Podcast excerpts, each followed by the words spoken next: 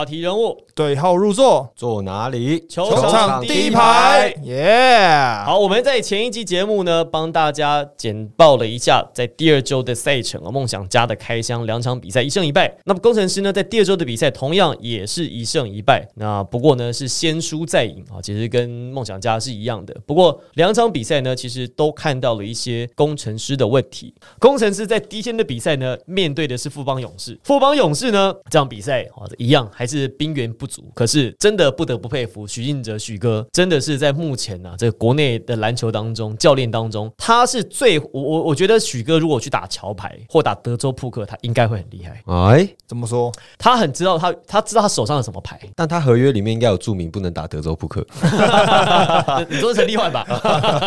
好，为什么呢？你看许哥，他其实他在第一场比赛他输给了梦想家之后，他第二块这场比赛很快要做了调整。我觉得这个其实是国内很有趣的一个事情，是你只要知道很简单的敌我关系，比如说当对方都很高的时候，你就不要冲进去硬打；当对方都很快的时候，你就慢慢打，不要跟他硬跑。这样比赛我就觉得很奇怪，到底为什么要让辛巴在场上跑四十几分钟，而且来回折返跑？是觉得他太胖要帮他减肥，还是觉得说他跑的不够？哎、你这样讲不对哦，因为就林冠伦本人在赛后记者会的表示，辛巴没有体能问题，没有体能问题，没有体能问题。那小胡那天有到现场，所以你特别针对这个问题有问冠伦教练。刚好这个 Henry 跟小胡一个去新竹，一个去台中了。对，所以你现场看，觉得辛巴有没有体能问题？哇，我觉得见仁见智啊。但在我看来，他第三节罚球的时候就已经撑在膝盖上面了，对，那就是一个判断的基准啊。对啊，对啊，那我觉得像冠伦教练，因为他是提到他觉得辛巴会自己在场上找休息时间，那我觉得这一点我认同。那这样子打四十八分钟就好了。可是照你这样讲，那不要换人了嘛。可是那个休息是完全不一样的，对不是你让辛巴打四十几分钟，都没有道理。而且下半场有一段时间，他基本上他就是在折返跑、哎，对他大概有连续三四个来回是没有拿到球的。因为像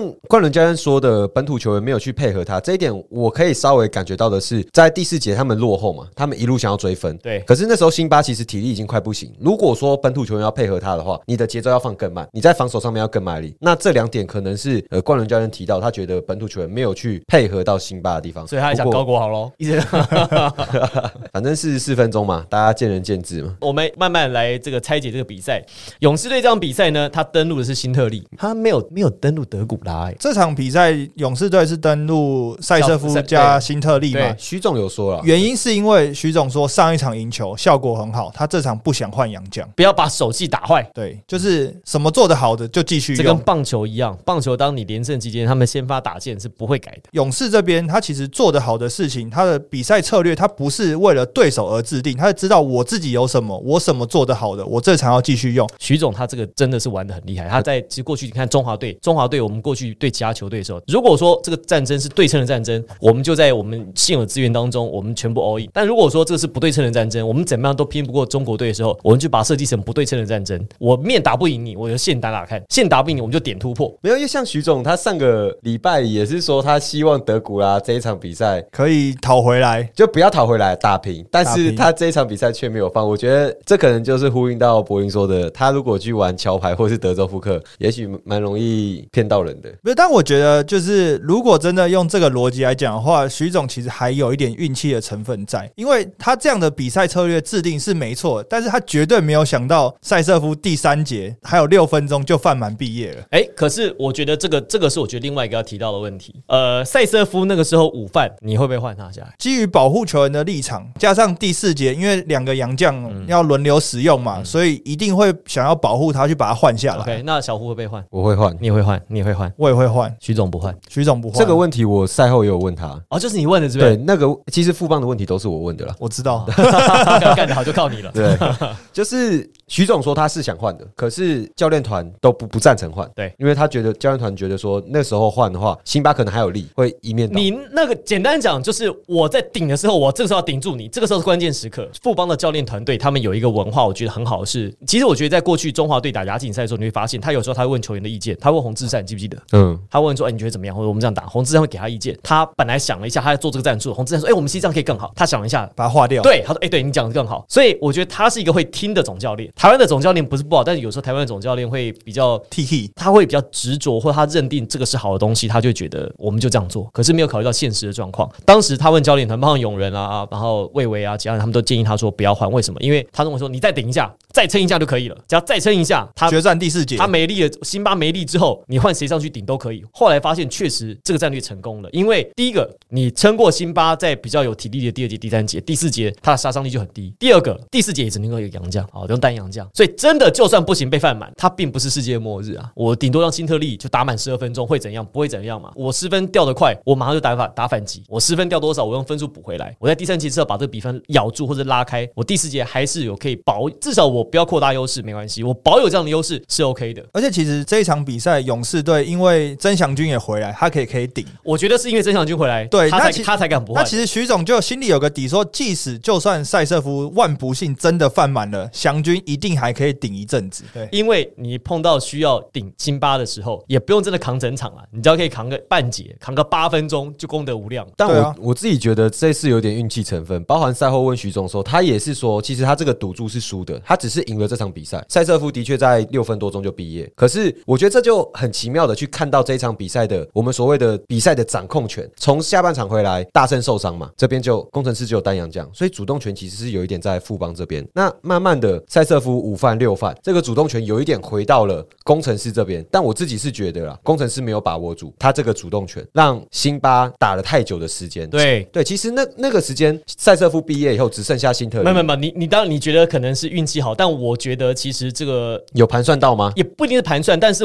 你知道事事没有完全的。对对对，就是你不可能百分之百都是按照你想的计划前进，嗯所以我们要做风险的管理。这个陈信生 Phil 不是说吗？他们在做创投的时候，国王队的 CEO 执行长就多少的风险你可以承受了。对，那我觉得这个风险是徐总他认为可以承受的。嗯他如果不能承受，他不会问的啦。也是啊他不能承受，他就直接会换下来了。但是他觉得可以承受，所以我问问看大家的意见。他其实也是挣扎要换或不换。那要或不要的情况之下，我问问看大家。就我认为他的这个做法绝对合理。为什么？第一个，辛巴并不是说真的增强军完全连挡三分钟都不行，因为你已经下半场。如果是上半场的话，他一定换的啦。那下半场哦，哦就就算午饭好了，那我有机会靠着，因为他们本来设定就是要打快嘛。如果真的要扛的话，就换德古拉啦。而且其实有一个心态是，如果那个时候徐总把塞瑟夫换下去，为了保护他，那这个时候辛巴也就下去了，我刚刚正要讲这个，辛巴又跟着下去休息了，这是个套，你知道吗？？所以如果你塞瑟夫继续留在场上，他是逼着辛巴留在场上。对，那你说真的，就像主播刚讲的，最后塞瑟夫犯满了，换祥军上来顶，怎么样都有一个人顶着辛巴。这不是我讲的上礼拜讲的嘛？田忌赛马嘛，下士对上士，上士对中士，中士对下士。其实打篮球很多时候就是这样子。对啊，所以如果那个时候徐总真的把塞瑟夫换下去，辛巴一定就跟着下去。没错，没。错，没错。但我真的我持不同的看法，因为那时候我记得第三节前半段辛巴是有下去，然后塞瑟夫有下去他。一下下而已对啊，。但是换回来的主动权是掌握在工程师这边，因为是工程师先把辛巴换上来不。是他这时候看说，因为塞瑟夫已经已经午饭了，对他想把他弄下去，所以他把他再换上来。对，可是我自己还是会觉得啦，要是我，我不会做这个赌注，但这这就没有对错，这没有对错这结果就论结果论，对，好，这没有对错，没关系。我们这个富邦的状况就讨论到这边。好那我可以问一个问题吗？就是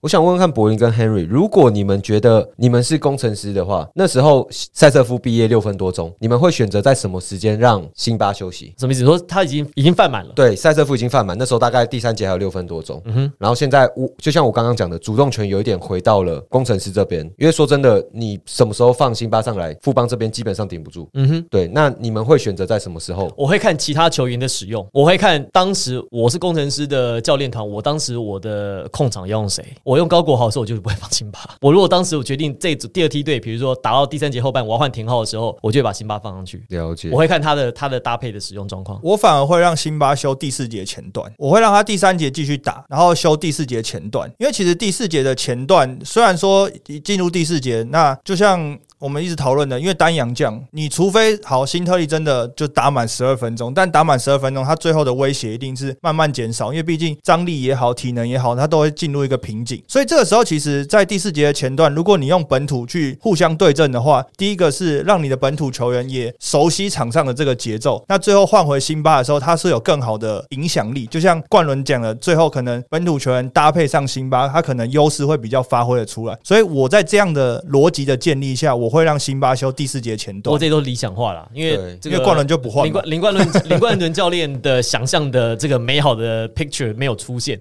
因为事实最后就是不断，我们看到张忠宪一直好像他妈在跑美式足球跑风一样，不断的前场打阵，只要这个狼长篮板一下来，就跑，前场就是多打少，永远多打少。我还没有看过，比如三打三或都是三打二、二打一、四打三的，永远都缺一支。然后呢，你就看到张忠宪一直在上篮表演。第四节的时候就换谁？换郑换蔡文成，文成就是一直在那边弄来弄去、弄来弄去。这比赛其实后面其实大概就定掉。对，因为这是我觉得有一点呼应到，我觉得稍微有一些运气成分的原因是，勇士如果知道说塞瑟夫下去会这么顺利，我觉得这是他没有想到的。对啊，对，这是他没有想到。如果他想到的话，他是把他换下去。当然，我们在对阵的时候，我不知道你的状况会怎么样。我当然想象你的状况很好嘛。嗯那谁知道这个工程师一直让金巴折翻跑，然后一直让高国豪盘球。哦，这个是他们可能没有想到说怎么会做，他们会做出这样的调度这个其实也是球迷比较不了解。好，还好有问出来啊。哦，以后赛后记者会我多去发问好了。靠你了。好，我们 我们周日节目才有东西可以讲。哦，勇士 X 因子，我认为是文成。我认为是曾祥军。给曾祥军，除了是因为他防守上来顶辛巴，另外一个原因是，其实徐总赛后也有讲说，他其实非常感谢曾祥军在这场比赛能够回来，因为他是在礼拜四的时候开始练球，他的脚也不是百分之百的健康，但是他知道说球队人手比较不足，他觉得说如果在时间有限的状况下，他可以帮助球队上来顶一下，他尤其是顶到辛巴这种角色，所以我会把我这一票投给祥军。好，我会投给蔡文成啊，因为文成在这场比赛他的效率极高，他打的时间其实不多哦，他其实在开幕战时间打的时间非常非常非常长。可是呢，其实到了这个休息一周之后，比较知道就是应该说许晋的总教练他在使用这个呃蔡文成的时候呢，第一个控制他上场时间，第二个他赋予他的任务很单纯，所以蔡文成呢在场上啊才打了十七分钟，九分六篮板三助攻，而且第四节很多时刻哦他的三分线啦，他的助攻啦，或者是他的这个及时篮板神出鬼没哦，不断的采袭了工程师想要反扑的气焰，所以这票我投给蔡文成。我会投给上个礼拜我们有唱的那首歌。苏伟哦 我们要去知道是苏伟，他是第一场回归，然后他能打出这样子的表现，十八分，然后零失误，打了三十一分钟，特别是在中线，其实这场的进攻状况不是特别好，他去扛起了球队的得分的那个重要的关键，所以我会投给苏伟。而且他正面的这个进攻其实造成工程师后防蛮大的困扰。而且林书豪还有 po 一个文，赛前帮他加油。哦，蛮重要的，有加持啊。但其实讲到苏伟，虽然他的表现很好，不过苏伟有一个 play 是在赛后大家疯狂的讨论的，就是他被国豪骗起来之后呢，他其实坐了一个飞机，不过裁判老师一致的同意是给苏伟一个 U。嗯那这个判决呢，很多网友跟很多球迷是非常不谅解。第一个是他们觉得林书伟是坐飞机的人，那最后他可能会受伤，但裁判老师判的 U 是我们这边有裁判呢，来问一下。，对这个 case 呢，我们赛后有去问了一下裁判，包括我这边跟小胡都有问了当场的裁判，他们判决的角度跟看了 IRS 重播之后，为什么还是维持原判？这边得到的说法是说，因为呢林书伟上去之后，如果他是一个一般的，比如说像是坐飞机，或者他直接骑到高国豪的身上，他们可能不会判给他 U，就会是一般犯规。不过这个动作的最关键是林书伟上去之后，他的左手有拉到高国豪的颈部以上，所以他们针对这个动作呢，所以判出了 U 这个决定这样子。啊，就跟头部出生球勒令退场一样啊，谁管你那个头部出生球是变化球还是速球？其实这个问题，我赛后记者会有问徐总，对我就我是想要知道说当下裁判是跟他解释是什么。我们都知道说吹 U 它有五个要点，你要符合这五个要点其中一个才构成 U，至少啦，对，至少要构成可以复选，但至少要对单选。，其实我好奇的是，裁判给这个 U，他是用哪一个点？按照我们在吹判的时候，如果说你对一个规则的制定上面有很多点的话，你要判的当下，你要知道我是依照哪一条规则去判的。对，那我当下呃，我是蛮纳闷，所以我赛后记者会会问徐总，那徐总可能他可能也也有一点情绪啊，因为保护苏伟嘛，所以他也是认为这个判决他不是很了解。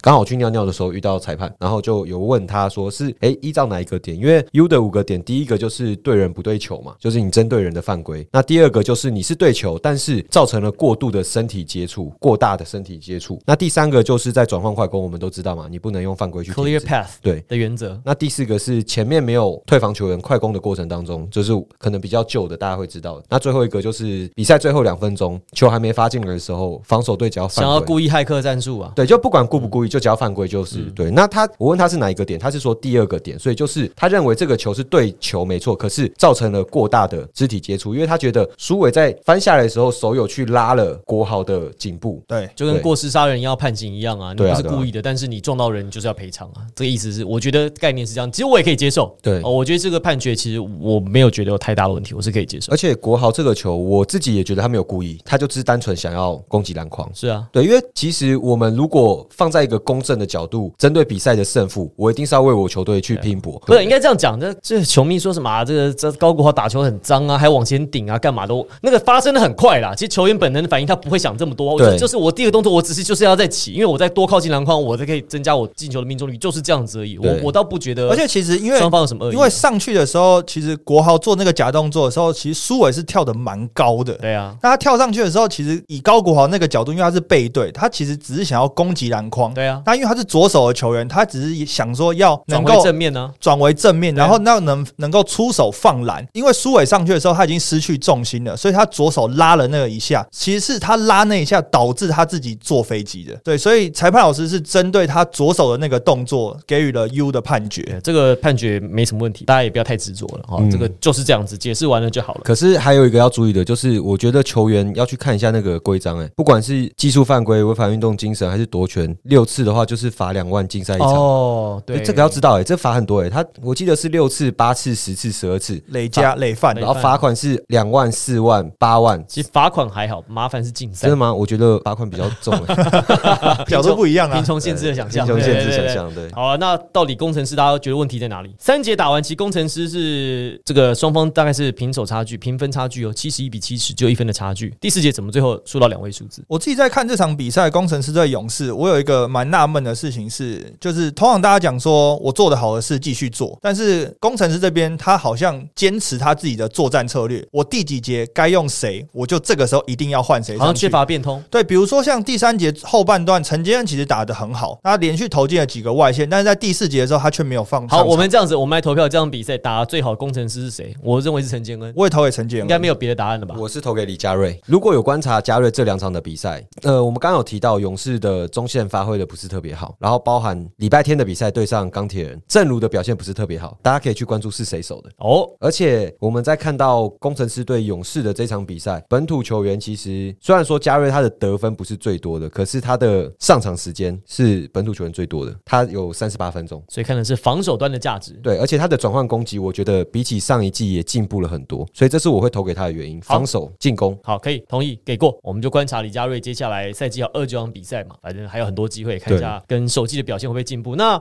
小胡，你看呢？工程师什么问题？我自己说真的，我自己觉得最大的问题就是辛巴应该要休息，因为我觉得那真的是一个很大的主动权。嗯哼，因为你已经有一个王牌了，你不管什么时候放他上去，基本上勇士是没辙的。所以说，如果在塞瑟夫毕业六分多钟的时候，如果是我的话，我会选择再再让他打一下。如果讨不到太大的便宜的时候，让他下来休息。好，刚才小胡讲到李佳瑞，但李佳瑞其实要会用，嗯我觉得李佳瑞的这个使用说明书其实要多翻几遍。对我有了，可以跟我买。好好，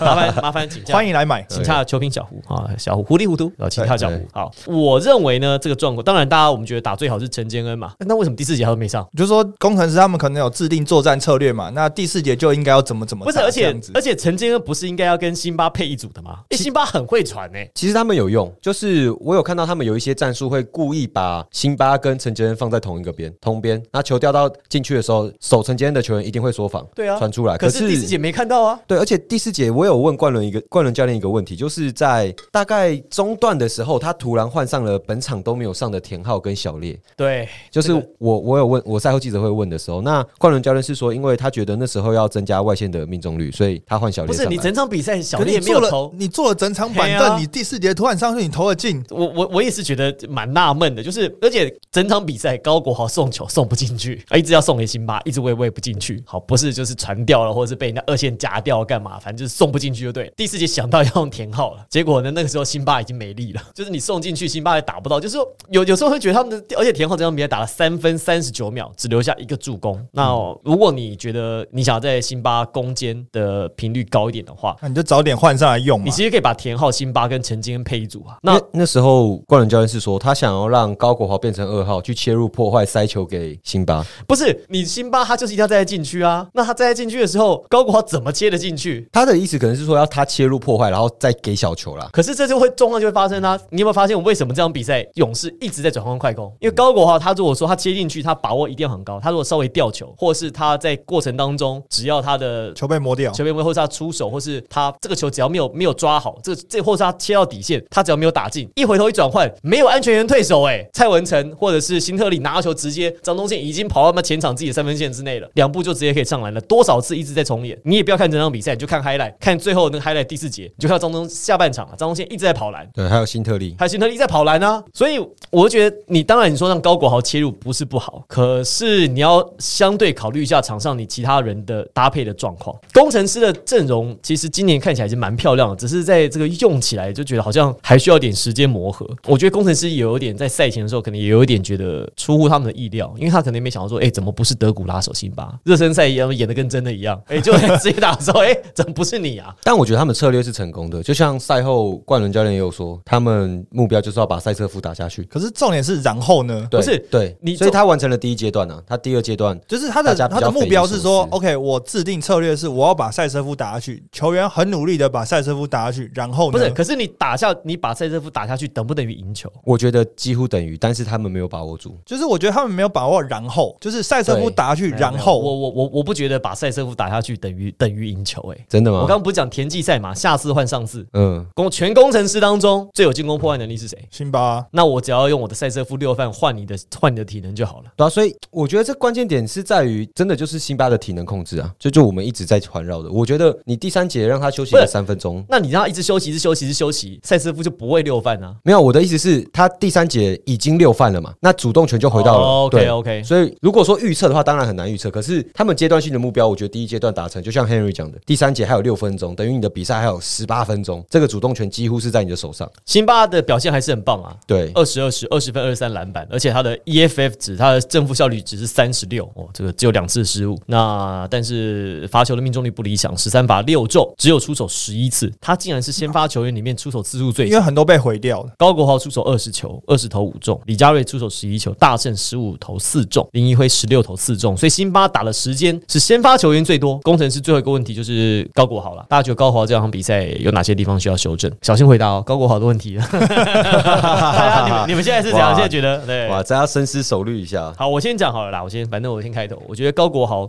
他要学习的是判断场上的敌我情势。他有很好的盘球技术，但他要知道他自己能力不足的地方在哪里。他知道自己的外线不准，外线不准，现阶段不准没关系，不准有不准的打法。但是你不能说外线不准，但是你打法上还是很着重外线的带一步的跳投，或者是外线买手气的这种投篮。你如果领先的分数很多，或者比赛刚开始的时候试试看可以，但是当拉锯的时候呢，有些决定不能这么轻率。他的成绩十五分十一篮板还是双十演出啊，而且只有两次的失误，看起来不错嘛。哦、可是有一个状况是，你看高国豪所有的得分都是在机遇战当中发生的，包含他的半场阵地战，其实也是把半场阵地战机遇战化。我我其实有一种感觉是他打球的风格，我觉得好像还在看当年松山高中那个时期，就是我切切看，打打看，看看就有，没有看看会怎么样。这样子其实会很危险，就会发生人家都是职业球队的老球皮，你打不进，人家马上就找你痛点，马上就反击，马上就反击，马上就反击，然后呢你就一直折返跑，一直折返跑，两趟、三趟、四趟下来之后，这比赛的形势就改变。所以我觉得其实本来是有拉锯的比赛，那高国豪他有这样的潜力，有这样的天赋，可是我真的觉得他在对比赛的解读上来讲，这会是他在将来能不能够更上一层楼一个很大的招。他的技术没有问题，可是他能不能够看得懂比赛，他能不能够嗅出对方想要干嘛的这个味道，我觉得这是他目前欠缺的。我觉得大家有一点，我不知道是不是因为薪资公布，或者是说他个人的问题，但就我自己来看，他毕竟还是一个二年级生。就是如果你把所有一二年级的球员放在同一个比较值来说，他绝对是扛球队胜负关键最重的一个球员。我觉得比阿吉甚至还有一蛮大段的差距。应该说，教练团赋予他这样的权利去扛胜败。对，就是他是最重，但是他还是一个二年级生，还是一个刚进入联盟，可是尤其是打我跟你讲，可是我我我觉得这个学生的比赛我可以接受，职业比赛我觉得我不能够接受这样的做法。为什么？职业比赛就是职业比赛，谁管你准备好没？对啊，是没错。可是我的意思是说，如果我放在同一个比较值的话，你今天你去找工作，嗯，老板给你约十万薪资，你要说，哎、我还要再学一下。你觉得老板第二天会跟你说，哎、不好意思，我们请一个新的员工，还是说啊，没关系，你慢慢去？嗯，这有点复杂。可是他们花三千五百万签他了，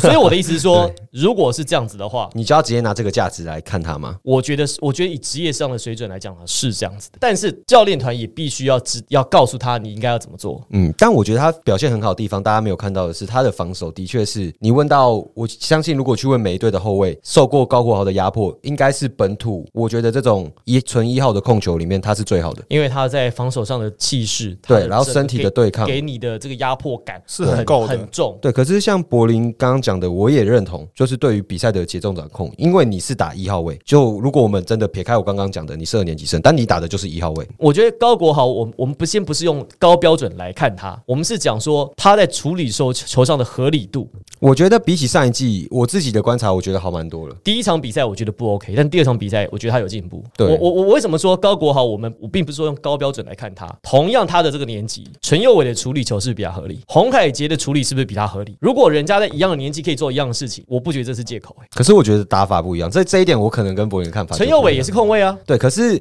论陈佑伟，像他们第二天打到钢铁人的时候，很明显高国豪，我觉得是吃死死他。哎、没有哎、陈佑伟其实打的也很好哎、但是我的意思是说，一对一对位，或者是说在转换攻击上面来讲，我觉得高国豪对到他，除了有身材上面的劣势之外，他还可以就基本上快攻一对一就好，不过我觉得这样子，我觉得高国豪在第二场比赛，好，我们、嗯我们讲到第二场比赛，对新竹接口工程师呢，在第二场比赛虽然说一度大幅度领先钢铁人，但最后呢还是以十分的差距，因为钢铁人在下半场追分追得很凶，嗯，最后呢一百零五比九十五击败了高雄钢铁人。主场首胜，哎，主场首胜的主场都是要第二天才能开火啊。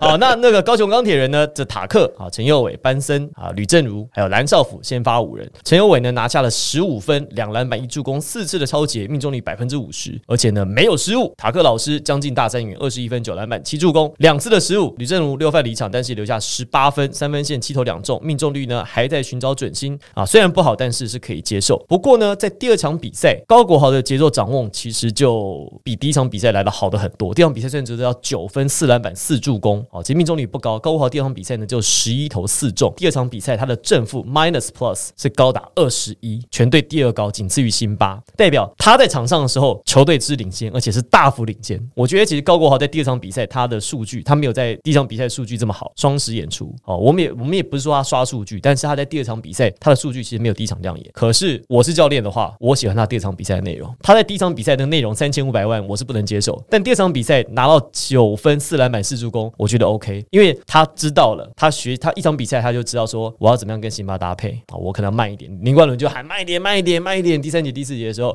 我终于知道我怎么样跟辛巴搭配。辛巴在第二场比赛拿球的机会变多了，二十五分、二十六篮板，完全碾压，EFF 值效率值是五十三，正负是二十七。所以第二场比赛高国豪他个，我就所以我说高国豪在这个阶段他不能够太在意他个人的能力可以换到多少的数据，你知道吗？就是你现在你的你数据刷的越高，你二十投五中得到十五分十一篮板，你觉得对球队贡献大，还是你九分四篮板四助攻对球队贡献大？其实是你分数刷的比较少的那一场比赛，所以你要跳脱打机遇战的那个思维，就是说球队怎么样会赢球是最好的，我要当做一个可以帮球队赢球的球员，那你拿五千万都没问题。那问 Henry 啊，Henry 刚刚还没讲，我们直接跳到第二场，你觉得国豪的表现是怎样因为我？觉得国豪在第一季的时候，因为这要这要回到讲工程师的阵容，因为那时候第一季的阵容在后卫端，其实他们一二号的位置分的并不是那么明显，所以我的感觉是教练团有点想要偷高国豪的上场配置，就是我可以混一点一号，也可以混一点二号，我把这个任务赋予给他，这样子球队刚新组成，他的他的整个结构没有这么明确的时候，确实是可以这样用。那到了第二季的时候，大家阵容也提升了，位置分布也更明确。其实高国豪有点找不到在场上的定位，他不知道我到底要打一号，还是我到底要主司二号位做攻击的角色。所以常常看他在场上，其实这个在第一季也有发现，就是该传的时候不传，他该自己打的时候没有自己打。我自己会觉得国豪现在的问题是他在一号、二号没有被教练团赋予比较明确的任务。就我自己看，高国豪这个类型他不能打二号了，你没有外线的球员怎么可能？对啊，因为他不能打二号，可是他在上一季的时候，其实蛮多时候他是打二号位，因为他们找了蛮多，包括陈陈建恩、林明义，那这几个后卫进来的时候，其实球队是希望他打二号，因为他的切入破坏力。这样子在第一季的架构之后，到第二季，如果你让他再组织为一号的时候，他其实对他自己的定位，他会有一点模糊，所以这是我觉得他在场上为什么第一场跟第二场他有这么大表现落差的 的原因。我自己看完整场啊，我觉得就是我自己的笔记啊，我每一场的笔记至少都一页到两页 A4 纸。这场比赛我大概连半页都写不到，因为我觉得这场比赛其实虽然说最后赢的分数很低，可是我觉得工程师是打的游刃有余。如果工程师在第二场比赛跟第一场一样，一路狂奔让辛巴折返跑，我跟你讲，第二天他又要被逆转了。钢铁其实下半场打得不错呢，哦，第四节好几次一直想要把分数压过去，可是这场比赛工程师吸取了前场比赛输给富邦的经验，他其实在钢铁要打快的时候，他压慢，慢慢带带过去给辛巴慢慢弄。嗯，其实我觉得高国豪第二场比赛，他我觉得他可能是也被教练很提醒，所以他第二场比赛他修正的很快。那这个点我觉得的确有，如果是单纯论这个点，可是我我自己觉得啦，工程师这场比赛，我对于他们比赛的态度没有给予很高的评价。我觉得是没有错，没有错，是没错没有错。但是我我们们能追上来，其实我觉得不完全是钢铁人打得好，而是他们自己发生太多那种失误，或者是，说没，错，没错。对，其实打的比较觉得赢球赢定了，就开始比较放松。其实确实有这样的状况，嗯，但可是这也没办法。对啊，辛巴的确无解。钢铁人正常比赛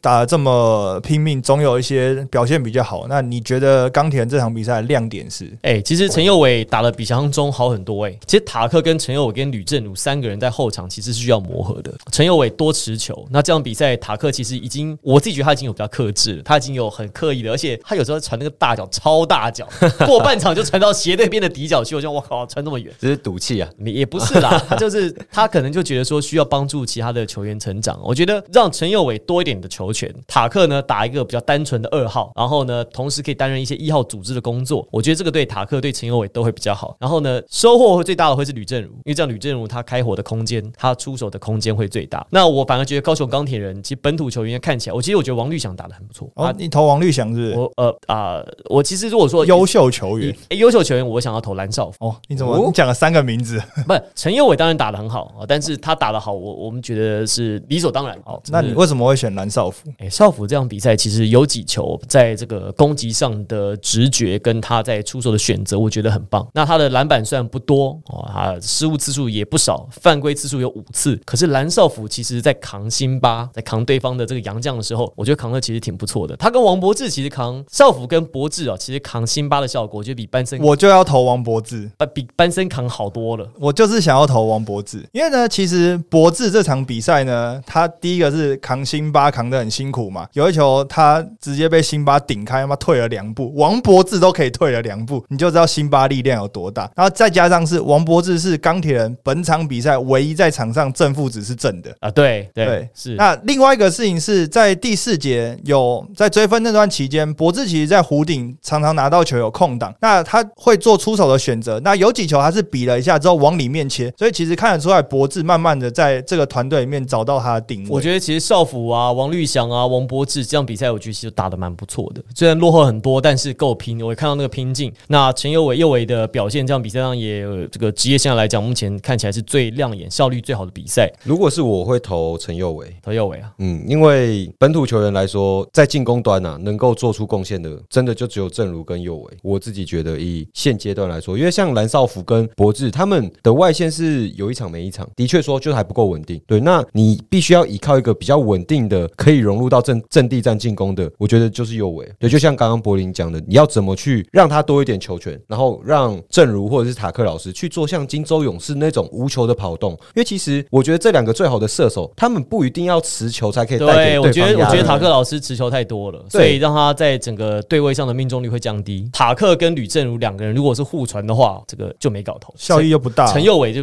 就完全没有作用。那陈佑伟呢？正面他可以打打看，打不行的时候、找塔克、找吕正如，然后再跑战术。我觉得就像我讲的，我觉得在这一届的新秀里面，应该说这两年的新秀当中，我觉得解读比赛能力最好的，我们以年轻的球员来讲的话，陈佑伟、洪海杰今年的新秀，那去年的话我觉得是林俊杰、阿吉。我觉得这几个球员在解读比赛上面是这批球员里面最成熟的。钢铁人第二场比赛算是输了十分，但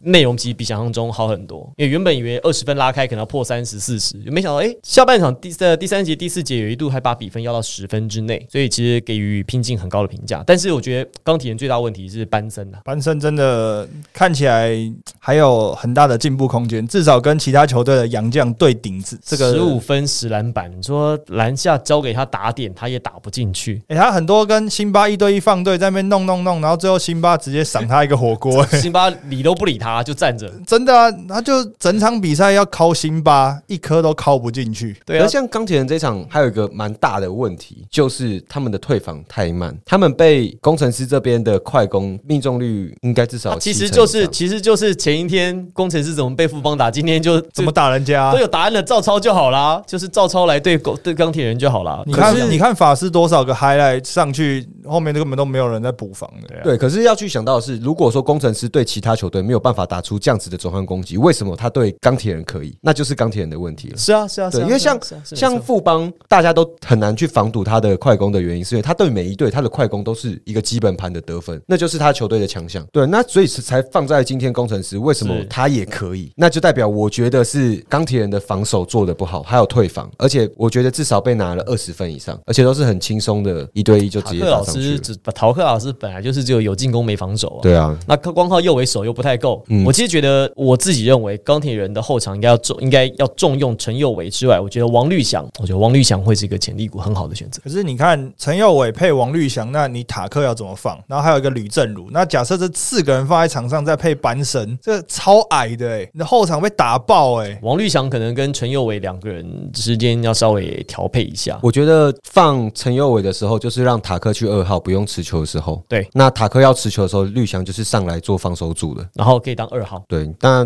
看看 Barry Jalen 有没有听我们节目？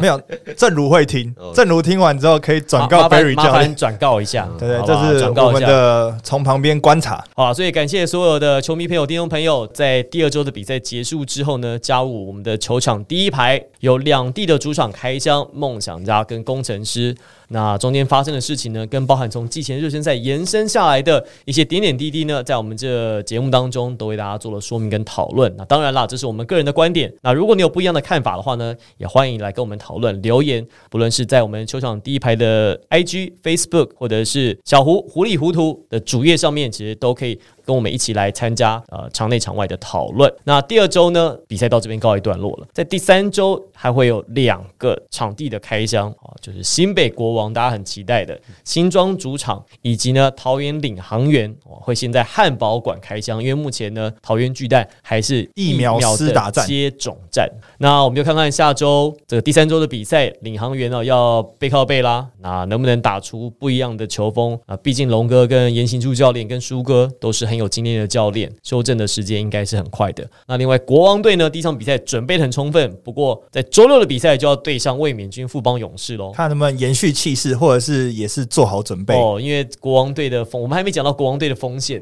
国王队的锋线哦，确实是真的有年轻的、有潜力的、有经验的、有这个能够投的哇，各式各样的锋线哦，各式各样的侧翼，所以应该会是蛮精彩的比赛。好，我们也谢谢所有的球迷加入我们的收听行列，我是王柏林，我是 Henry，我是小胡，我们第三周的比赛再见。拜拜拜。拜。